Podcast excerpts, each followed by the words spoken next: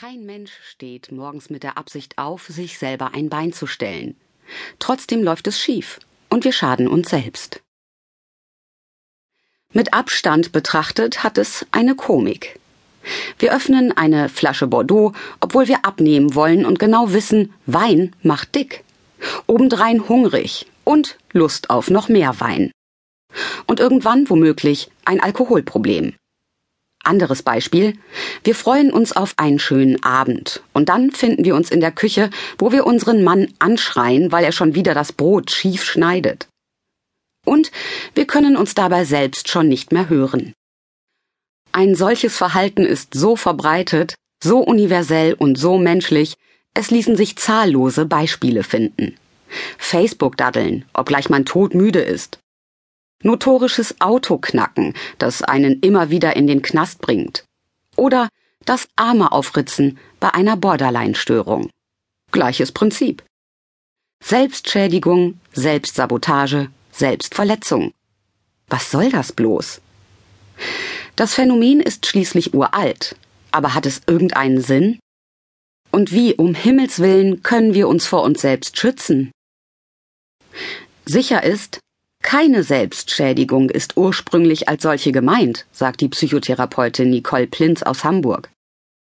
Niemand wacht morgens auf mit der Absicht, sich heute mal richtig schön ein Bein zu stellen. Unser Verhalten scheint uns in dem Moment, in dem wir es ausführen, die bestmögliche Wahl zu sein, so Plinz.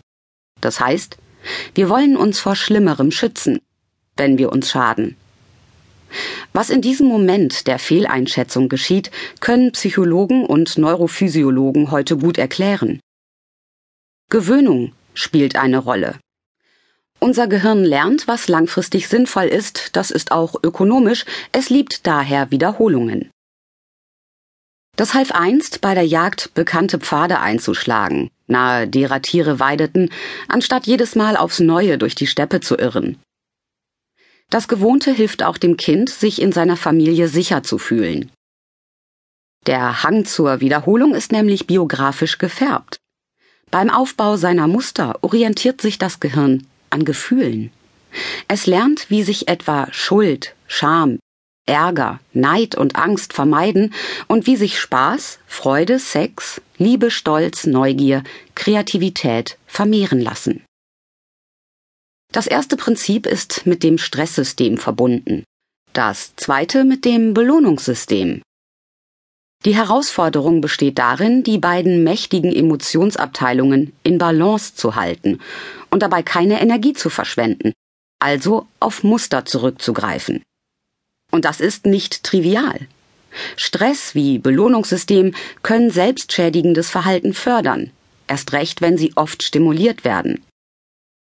Wer gelernt hat, dass Alkohol beruhigt, greift unter Dauerstress eher dazu. So funktioniert Sucht.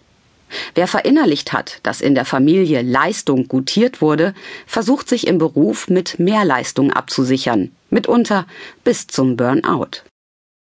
Aber jeder Mensch ist in der Lage, solche Patterns zu erkennen und zu ändern, sagt Martin Bohus, Psychiater in Mannheim. Weil das Gehirn eine Metaperspektive einnehmen kann.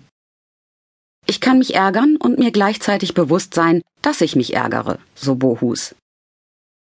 Teil 1 sagt, schlag zu. Teil 2 sagt, dass das langfristig nicht sinnvoll ist. Um diese Momente abzupassen, sich vor Selbstschädigung zu schützen, braucht es einen Plan, wie man sich alternativ verhalten möchte. Am besten eine positive Utopie mit konkreten Zielen. Außerdem muss klar sein, dass sich ein Abweichen von zeitsparenden Mustern zunächst unangenehm anfühlen kann. Und schließlich braucht es die Wiederholung, also das Training, um seine Muster zu verändern. Die zweite Frage Warum geht beim Bauen immer, immer, immer etwas schief? Ein Text von Hanno Rautenberg. Das kann doch nicht so schwer sein. Seit es Menschen gibt, errichten sie Dächer über ihren Köpfen. Jetzt sollten sie es allmählich können. Viele bauen sich ein Haus, um endlich befreit zu sein. Vom Lärm der Nachbarn, von quengelnden Vermietern und steigenden Mieten. Doch spätestens auf der Baustelle, inmitten von Matschpfützen und übellaunigen Zimmermännern, platzt der Traum von der Autonomie. Bauen heißt ja immer, sich fremden Mächten auszuliefern, dem Wetter zum Beispiel. Regengüsse fluten den Keller. Selbstherrlichen Architekten. Flachdach muss sein. Pfuschenden Handwerkern oder eifernden Baubeamten. Und immer gilt die Regel, es läuft anders, als eben noch gedacht. Wie viel auf so einer Baustelle schief geht, wie oft es teurer und komplizierter und natürlich langwieriger wird, ist statistisch gut aufgearbeitet. Nur jedes zehnte Großprojekt, sagt eine Studie der Universität Oxford, bleibt im Kostenrahmen. Auch beim kleinen Häuslebauer geht es nicht ohne Ärger ab. Er muss sich auf durchschnittlich 30 Mängel einstellen, sagt das Prüfunternehmen Dekra. Zusätzliche Kosten rund 10.000 Euro.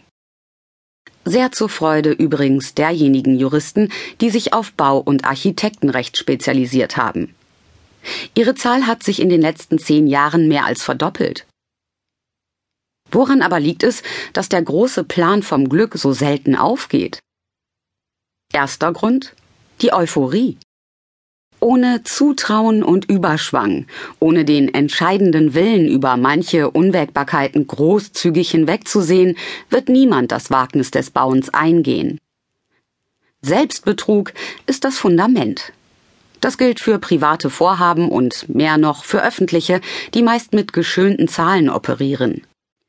Wüssten alle schon vorher, wie grandios aufwendig das neue Museum, Konzerthaus oder Schwimmbad werden wird, wären die Pläne eingestampft, bevor sie überhaupt gezeichnet